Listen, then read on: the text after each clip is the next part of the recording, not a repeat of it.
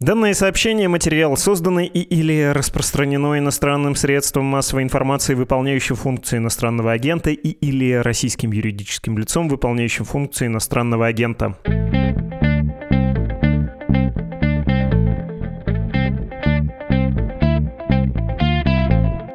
Здравствуйте, это подкаст «Что случилось?» о новостях, которые долго остаются важными. У микрофона Владислав Горин. Сегодня мы говорим с Павлом Тарасенко, заместителем заведующего отделом внешней политики газеты «Коммерсант». Павел, мое почтение. Добрый день. И с Владимиром Рувинским, профессором международных отношений из университета ИСС, Курткали, Колумбия. Здравствуйте, Владимир. Здравствуйте, Владислав, Павел. О чем хочется поговорить? Ну, честно говоря, поделиться эмоцией в первую очередь немножко обидно, потому что мы с вами разговариваем 10 января 2023 года.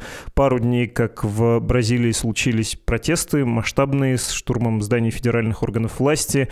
Куда меньших масштабов аналогичное событие, когда оно случилось в США, было темой номер один не одну неделю, не один день во всем мире. А тут важная, большая, растущая страна, не чужая нам, россиянам, там эмоционально, простите за трюизм, но все-таки мыльные оперы, вот эта мягкая бразильская сила сделали свое дело, и как будто уже СМИ это перестает быть интересным, хотя при этом хочется понять, что случилось, задать наивные вопросы про вот эту страну, которая так непропорционально мало понятна в России, при том, что для мира очень важна, входит, в общем-то, в высшую лигу государств и по населению, и по территории, и по экономике, тем более, если мы говорим о потенциале, когда про экономику экономику разговаривать, тут непременно кто-нибудь обычно замечает про Бразилию. Поищите страну, где еще есть авиация. Вот у Бразилии она есть, это все-таки показатель. Ну, в общем, мне кажется, что страна важная и интересная. Хотелось бы про нее узнать больше. Не постесняюсь, повторю, наивных вопросов.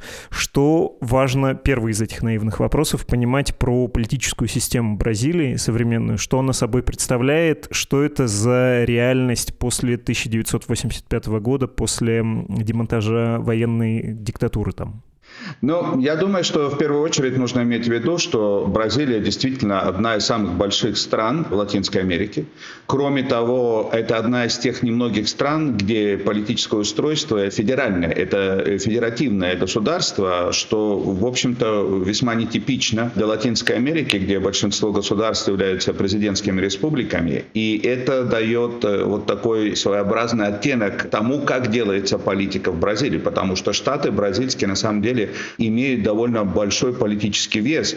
И часто может произойти такая ситуация, что в принципе на практике происходит, когда, скажем, президентская власть оказывается в руках у одной политической силы или какой-нибудь политической партии, а в многих ключевых штатах э, власть принадлежит оппозиции. То есть вот создается определенный баланс силы, который любой из тех политиков, который хочет э, добиться действительно чего-то в Бразилии, должен всегда иметь в виду. Ну и я думаю, еще один нюанс нюанс, который, безусловно, важен для того, чтобы понять, что сейчас произошло и что происходит в Бразилии сейчас, это то, что, скажем, в отличие от Аргентины, где времена диктатуры, ну, я думаю, что все-таки большинство вот населения, оно действительно осуждает, оно не приемлет той формы правления, где у власти находятся военные. В Бразилии этого не произошло.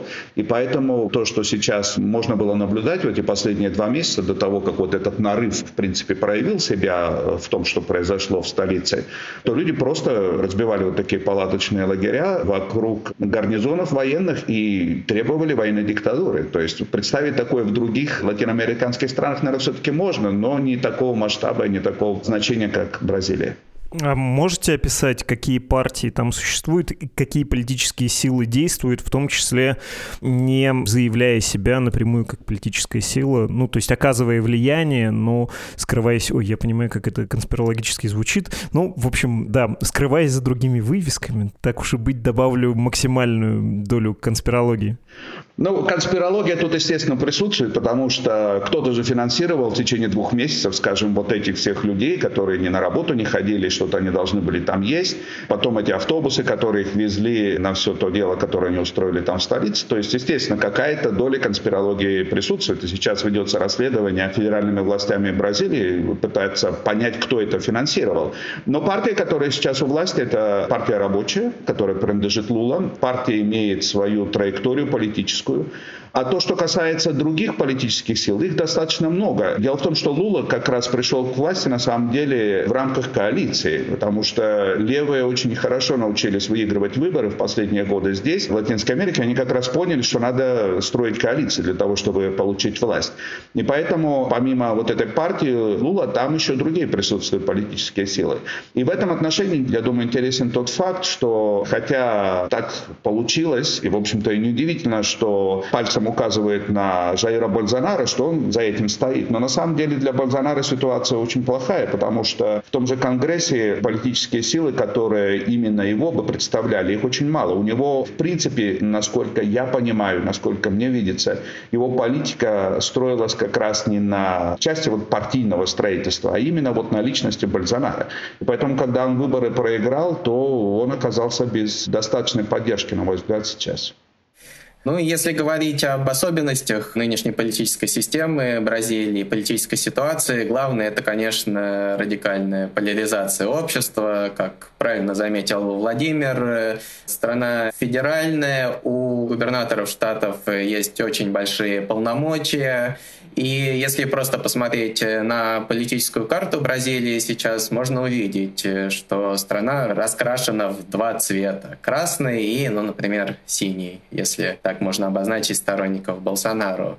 И это создает, э, с одной стороны, конечно, систему сдержек и противовесов, но с другой стороны, очень серьезные проблемы для руководства страны. Поэтому вот сейчас Лула да Силва хоть и победил на выборах, но, во-первых, он победил, напомню, всего 1,8% голосов, он набрал больше, чем Жаир Болсонару, а во-вторых, сейчас очень много губернаторов, многие мэры крупнейших городов страны, они сторонники другой партии, сторонники оппозиции, и поэтому это создает очень много проблем. И если возвращаться к этим протестам, опять же, естественно, губернаторы штатов или мэры городов э, специально не подталкивали людей собираться в городе Бразилия, в столице, идти на штурм городов, но тем не менее они не мешали им это делать. Известно, что за несколько дней до событий, о которых мы говорим, э, штурма парламента, штурма Верховного суда, целые колонны автомобилей, колонны мотоциклистов э, ехали в город Бразилия. И явно это было как-то кем-то организовано. Пусть не финансово, возможно, и финансово, но хотя бы моральную поддержку им оказывали. А можете мне объяснить про поляризацию, потому что она, очевидно, есть в ноябре, когда победил уже бывавший президент Бразилии Луда Силва. На «Медузе» вышел заголовок «Одиозный консерватор Болсонару проиграл выборы, а новый лидер Бразилии Луда Сильва, бывший президент, сидевший в тюрьме по обвинению да, в коррупции». И там, по-моему, была фраза «Это событие победы для либералов по всему миру». Там суть была в том, что вот буквально процент проценты, меньше 2% была разница между кандидатами, и из этого в том числе растет это недовольство. Эта поляризация, она откуда взялась, тем более в такой крайне разнообразной стране, не только в смысле федерализма, но и все-таки в смысле какой-то представленности в парламенте, в Конгрессе. все-таки же не двупартийная система, она чуть более плюралистичная. Система, естественно, плюралистичная, но четкое деление между левыми и теперь такими радикальными правыми популистами, оно присутствует. Во-первых, есть разделение экономическое. За Болсонару голосуют в основном э, жители развитых штатов э, юга страны, жители районов, ориентированных на экспорт агроиндустрии, например. Кроме того, владельцы крупных агропредприятий, одни из основных э, доноров Болсонару всегда были. Сторонники Лулы в основном сосредоточены в более бедных, каких-то более отсталых штатах. Они находятся на севере и востоке страны. Кроме того, поляризация есть э, по идеологическому принципу. Болсонару ярый сторонник традиционных ценностей, скреп, как мы бы это назвали. Он часто повторяет фразы о том, что Бог превыше всего, о том, что Бразилия превыше всего. Это такой парафраз э, предвыборных кампаний Дональда Трампа. Он выступает резко против абортов, выступает за глубокие традиционные ценности, за семьи, за то, чтобы девочки носили розовые вещи, а мальчики голубое и так далее и тому подобное. Лула же Напомню, что он уже был президентом в 2003-2011 годах. Тогда он был таким традиционным левым. Но к второму сроку, на мой взгляд, он немного скорректировал свою повестку, стал смотреть на то, что происходит в целом в регионе, Сейчас э, в целом ряде стран Латинской Америки в течение последнего года-двух э, пришли к власти левые политики разного толка.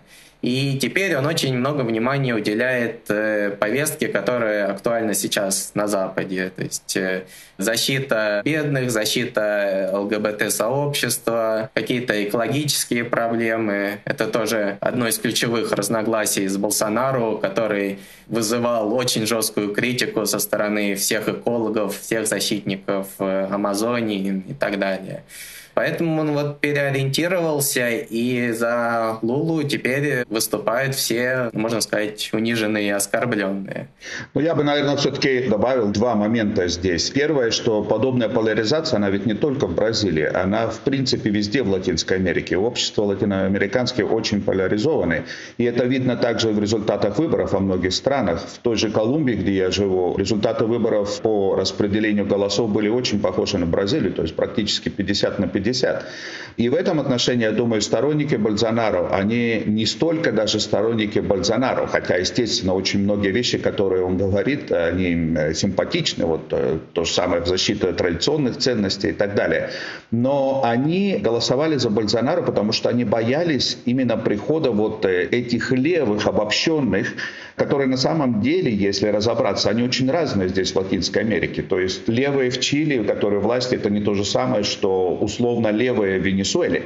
Но у многих латиноамериканцев вот имидж э, левых, с ними ассоциируется все самое плохое. Да? Вот отберут собственность, в общем, там ЛГБТ и так далее, и так далее. То есть я думаю, что здесь проблема Бразилии как раз не столько, не только в том, что сторонники Бальзонара разгромили там Конгресс, президентский дворец и Верховный суд, суд, а в том, что эта поляризация, к сожалению, скорее всего, не исчезнет даже с уходом с политической силы Бальзонару. Она останется. То есть потенциал того, что, ну, я не думаю, что в ближайшее время может повториться то, что произошло в Бразилии, именно в таком масштабе и в таком виде, но проблемы будут, к сожалению именно из-за того, что вот Лула ассоциируется у многих с теми силами, которые воспринимаются как деструктивные. Ну да, можно сказать, что сразу после своей инаугурации, которая прошла 1 января, Лула да Силва уже предпринял ряд таких шагов, которые ассоциируются всегда с левыми силами. В частности, он отменил решение предыдущего правительства о приватизации ряда крупных госкомпаний. Это и Петробрас, нефтяная компания, это и почта бразильская. То есть это один из ключевых шагов, который был прописан в его предвыборной кампании. Но, возвращаясь к началу нашего разговора, ждать от э, Лулы каких-то резких шагов, которые могли бы предпринять, э, не знаю, там, президент Венесуэлы или тем более Кубы, абсолютно точно не стоит. Опять же, из-за того, что в стране действует э, активно существует система сдержек и противовесов. Ему просто не дадут сделать какие-то радикальные шаги. Давайте к 8 января обратимся. Есть такой штамп был про Болсонару, что это Трамп из тропиков, и тут э, масса внешних есть э, параллелей, хотя, кажется, не стоит их распространять э, и пытаться найти объяснение да, в этих аналогиях, как любые аналогии. Это тоже весьма несовершенно, но, в общем, непризнание выборов сторонниками Болсонара мы видим, мы видим штурм Верховного суда, Конгресса, Президентского дворца, сам Болсонару был и остается в этот момент в США в больнице. У него несколько лет назад, поскольку на него было покушение, его ранили ножом проблемы со здоровьем, и он периодически проходит операции. Но, в общем-то, он выражал сомнения в честности подсчета голосов, давно критиковал избирательную систему, и после прошедших выборов, вот с этим небольшим отрывом, говорил, что что-то там нехорошо с подсчетом в электронных э, урнах, и подавал иск, который был отвергнут. Но, тем не менее, позиция как бы якобы была заявлена, при том, что он открестился от протестующих, сказал, что это нарушение закона, я это не поддерживаю. Масса внешних, повторюсь, совпадений с Трампом. А, что это было? Что этот нарыв э, значит, как вы сказали, Владимир, почему он вскрылся? Ну, здесь интересно, почему это именно сейчас произошло. Потому что, как вы и говорили, внешне очень много схожестей с тем, что произошло в США в свое время, именно внешне. Но, по сути, если в США гипотетически существовала какая-то возможность того, что именно не дадут утвердить результаты выборов, и там или иначе может произойти какая-то задержка в том, чтобы Байден занял свой пост, то есть там была какая-то формальная процедура, то в Бразилии все уже было давно решено. То есть с практической точки зрения эта акция никакого смысла не имела. Единственное, что создается ощущение, что в какой-то момент эти люди надеялись на то, что то, что они сделают, приведет вот э, к какому-то массовому протесту, что действительно военные возьмут власть, потому что они, когда вот в этих лагерях-то палаточных стояли напротив этих баз военных, гарнизонов военных, они требовали военный переворот прямо сейчас. Это вот лозунги, которые у них там были написаны, то есть они требовали от военных, давайте, в общем, берите власть в свои руки. И то, как они попали на территорию, тоже, конечно, вызывает э, определенные вопросы, потому что есть видео, есть доказательства того, что в некоторых случаях им просто открыли дорогу полицейские, которые там охраняли это все дело. То, что они абсолютно точно знали, куда и как пойти. Но потом э, Лула, я думаю, проявил себя тоже решительным э, политиком, то есть он не стал дожидаться, что эта ситуация как-то совсем выйдет из-под контроля. Судья Верховного суда, именно в рамках той процедуры, которая существует в Бразилии, он отстранил от власти губернатора вот этого федерального округа столичного Бразилия, который известно, он этого не скрывал, он является поклонником Бальзонара и, в общем-то, представляет другие силы.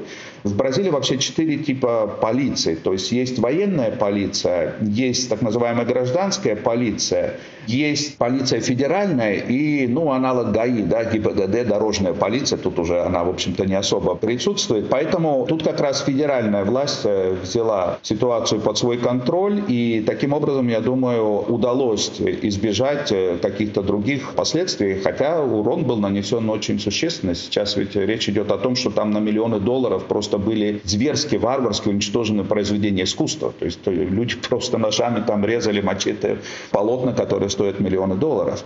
Но я думаю, главное, почему это не имело такого продолжения, потому что на самом деле военные не поддержали. Подавляющее большинство политических сил в Бразилии сразу сказали, что мы не будем поддерживать никакие эти действия, мы поддерживаем тот э, демократический порядок, который есть в стране, и поэтому вот этот протест захлебнулся.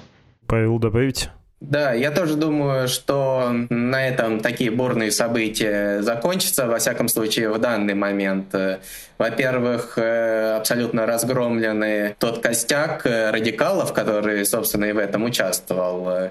Естественно, среди 50% населения Бразилии, которые поддерживают Болсонару, далеко не все готовы штурмовать здание парламента или резиденцию президента. Это ничтожный процент населения. И вот сейчас э, практически все они были задержаны. В понедельник утром власти разогнали палаточные лагеря у здания Генштаба и были задержаны 1200 человек.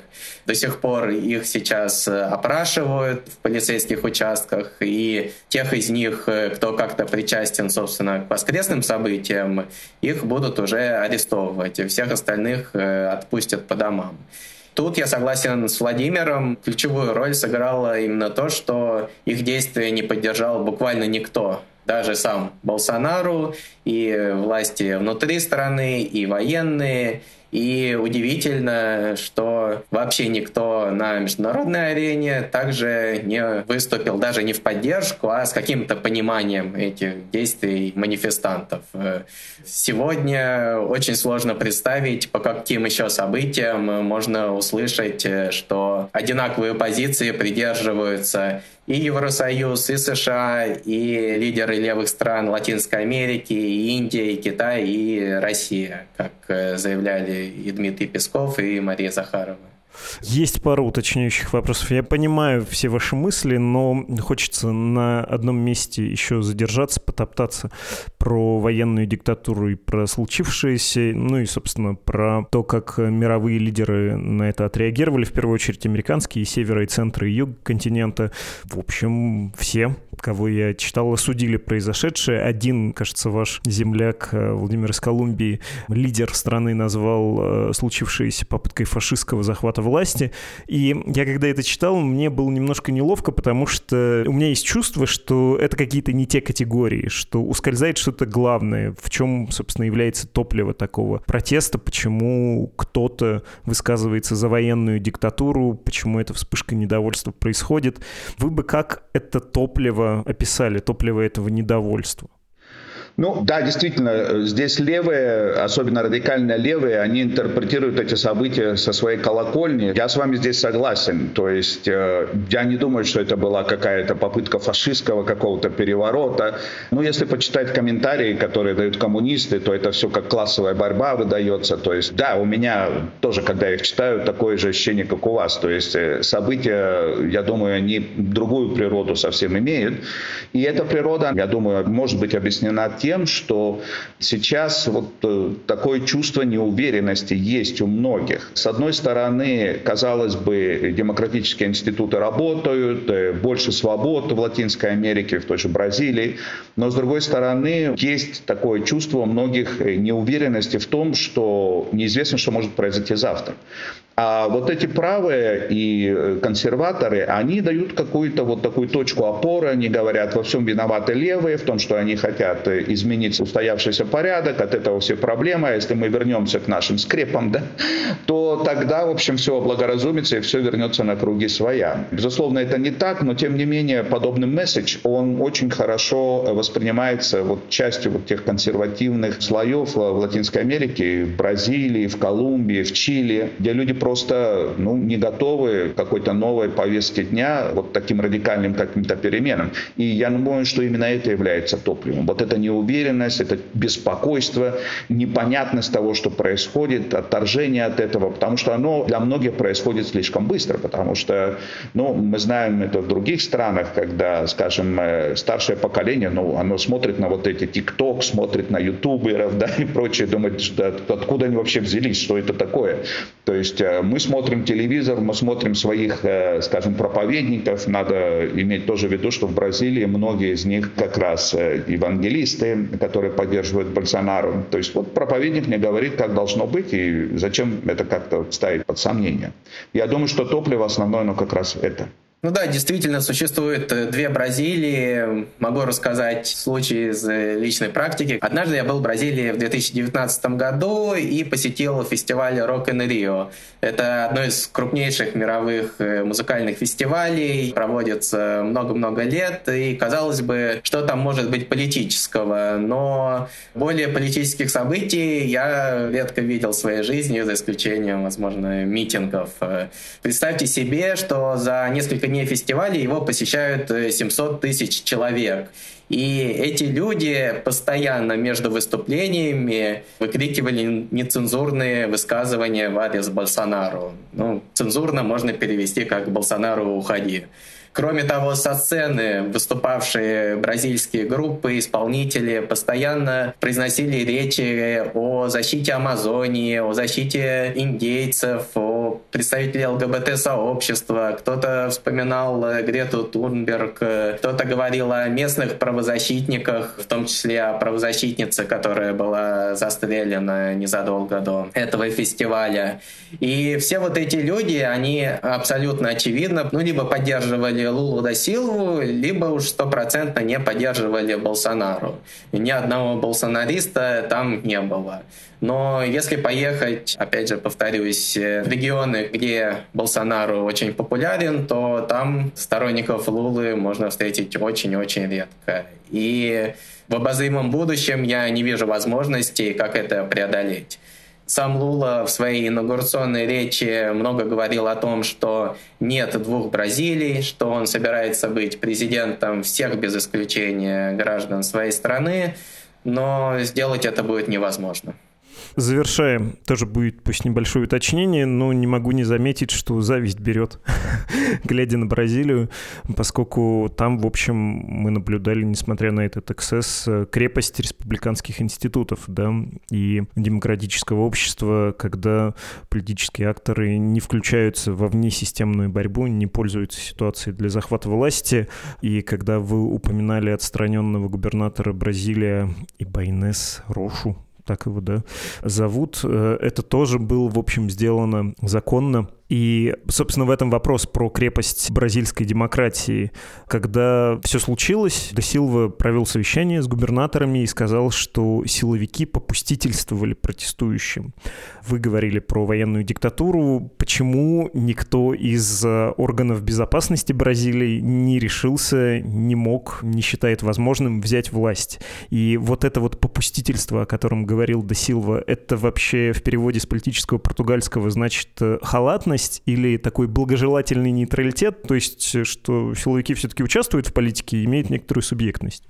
Дело в том, что, опять же, в отличие от Аргентины, в Бразилии военная диктатура, по крайней мере, не была осуждена таким же образом, как, вот скажем, в Аргентине. То есть она вот так плавно переросла в демократическую форму правления, и военные до сих пор пользуются очень большим авторитетом и влиянием в политике может быть, не совсем так напрямую, это не диктатура, естественно, вот, но у них есть свои интересы, у них есть свои ключевые игроки, очень много, тем более было, естественно, в правительстве Бальзонара предыдущем, и у них очень много тех людей, которые симпатизируют тем идеям, вот таким правым, э, консервативного толка, среди полиции, среди силовиков. То есть, когда Лула говорила о попустительстве, то действительно все это назревало, было известно. В течение двух месяцев, по крайней мере, это все дело готовилось. И как они сейчас начинают оправдываться, силовики, они говорят, ну мы знали о том, что вроде бы что-то может произойти, но мы не предполагали, что это может быть вот такого же масштаба. То есть в этом случае как раз похоже в определенной степени на то, что происходило в США. Да? То есть известно было, что что-то готовится, но мы вот э, не думали, что это примет такой масштаб. С другой стороны, я думаю, военные прекрасно представляют сейчас э, себе в Бразилии, что просто не невозможна диктатура сейчас. Они окажутся без поддержки. То есть, несмотря на то, что, опять же, люди, которые вот в этих палаточных лагерях были напротив гарнизонов, которые требовали именно сейчас надо ввести военную диктатуру, военные на это смотрели и понимали, что это просто нереально сейчас. Их никто не поддержит. И опять же хочу вернуться к тому, о чем я уже говорил, потому что те, кто поддерживает Больсонару, это не обязательно они поддерживают Больсонару как вот такого человека и готовы, скажем, пойти на все, что чтобы его опять к власти вернуть. Они как раз против того, что они ассоциируют с левыми силами. И военные, может быть, они против, и не нравится им то, что делает Лула, но они не готовы на то, чтобы власть взять вот таким силовым путем. Они могут просто подождать следующих выборов и посмотреть. Опять могут вернуться правые. Потому что у нас уже на самом деле один левый поворот был в Латинской Америке, потом пришли правые, и поэтому никто не гарантирует того, что опять второй может может быть правый поворот после второго левого поворота. Ну, действительно, сменяемость власти – это ключевой момент, и именно поэтому, на мой взгляд, военные не решили и даже не думали, чтобы вмешиваться в происходящие события. Зачем, если можно через 4 года или несколько лет выставить какого-то серьезного кандидата, который будет их поддерживать, он победит на президентских выборах, и история пойдет на новый круг. Ну, в целом, э, события воскресенья это были, конечно, серьезная проверка на прочность для бразильской политической системы, но еще более важно, что будет происходить э, в дальнейшем. Вот что теперь делать с этими 1200 задержанными? По последним данным, 400 человек из них уже арестованы. Явно эта цифра будет расти. Вопрос, насколько жестко власти будут э, относиться к ним, естественно, в рамках закона, но закон можно трактовать по-разному, можно как-то минимизировать э, сроки наказания, можно максимизировать. И от этого во многом будет э, зависеть, будет ли обостряться в дальнейшем обстановка, будут ли какие-то более жесткие ответы со стороны вот этих возмущенных сторонников Болсонару и сторонников его идеологии, или как э, в США два года назад все постепенно сойдет на нет. Напомню, что там тоже около тысячи человек попали в суд, шли разбирательства, несколько сотен признали свою вину, но получили какие-то штрафы, и на этом история, в принципе, для них закончилась. Спасибо огромное за объяснение, за ваше время. Спасибо. Спасибо. Всего доброго. Мы говорили с Павлом Тарасенко, заместителем заведующего отделом внешней политики газеты «Коммерсант» и Владимиром Рувинским, профессором международных отношений из университета Исеси, город Кали, Колумбия. Из солнечной Бразилии, из солнечной Колумбии, откуда угодно можно зайти на страницу save.meduza.io или support.meduza.io и оформить пожертвование для нашего издания. Мы на эти деньги существуем с тех пор, как нас объявили иноагентами в России, рекламная модель разрушилась. Ну а теперь-то и подавно, когда еще больше всяких санкций российское правительство ввело против нашего издания, и с тех пор, как международные платежные системы ушли из России и отключили таким образом от нас большинство жертвователей в Российской Федерации. Помогайте, если у вас есть такая возможность. Мы бесконечно благодарны всем, кто делится с нами деньгами, то есть дает средства на нашу работу из собственного кармана. Два мгновения и прочитаю письма.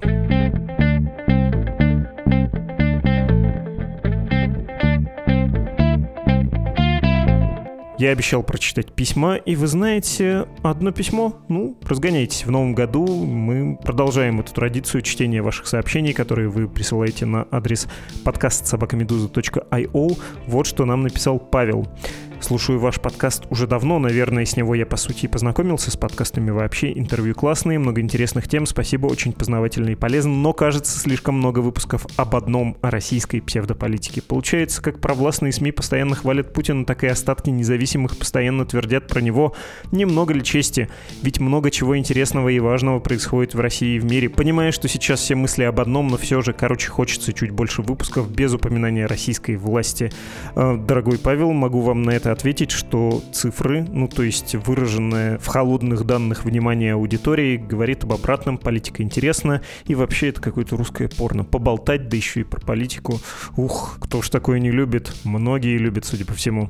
Вы пишете дальше в письме. Еще хочу поделиться. Послушав ваш подкаст, ну окей, не только ваш, решил запустить свой о путешествиях. Если это возможно, буду рад упоминанию. Называется «Туда и обратно». Почему про путешествия, когда, казалось бы, не до них? Мне кажется, что все происходящее как раз от закукленности российского общества в замкнутом информационном пространстве, не в смысле новостей, а в житейско-бытовом, когда ты ездишь по разным странам и видишь, как живут другие, уже не возникает мысли о своей богоизбранности и уникальности. Надеюсь, это исправить с уважением, Павел. Павел, ну вот, назвал ваш подкаст. Всем, кто прослушал и хочет познакомиться, туда и обратно, повторяю еще раз, насчет закукленности. Ну, хотелось бы вас предостеречь все-таки от заявлений в духе, почему не едят пирожные, когда кончился хлеб. У многих просто нет нет возможности путешествовать. Вы же это, надеюсь, понимаете, не упрекаете людей за то, что у них недостаточно средств, за то, что они родились вот в такой стране с такой экономикой и не смогли, может быть, реализовать все свои способности, ну или просто элементарно, даже трудясь, упорно трудясь, зарабатывать на достойную жизнь, в том числе с отпусками, ну то есть хотя бы с одним ежегодным путешествием куда-то дальше, чем на родину к родителям или там на собственную дачу, если повезло. Ну да не будем о грустном, повторяю, в этом году мы продолжим традицию чтения чтения ваших писем, так что пишите подкаст собакамедуза.io. Еще раз напомнил этот адрес, ну и снова напомню, что вы слушали «Что случилось?» подкаст о новостях, которые долго остаются важными. До свидания.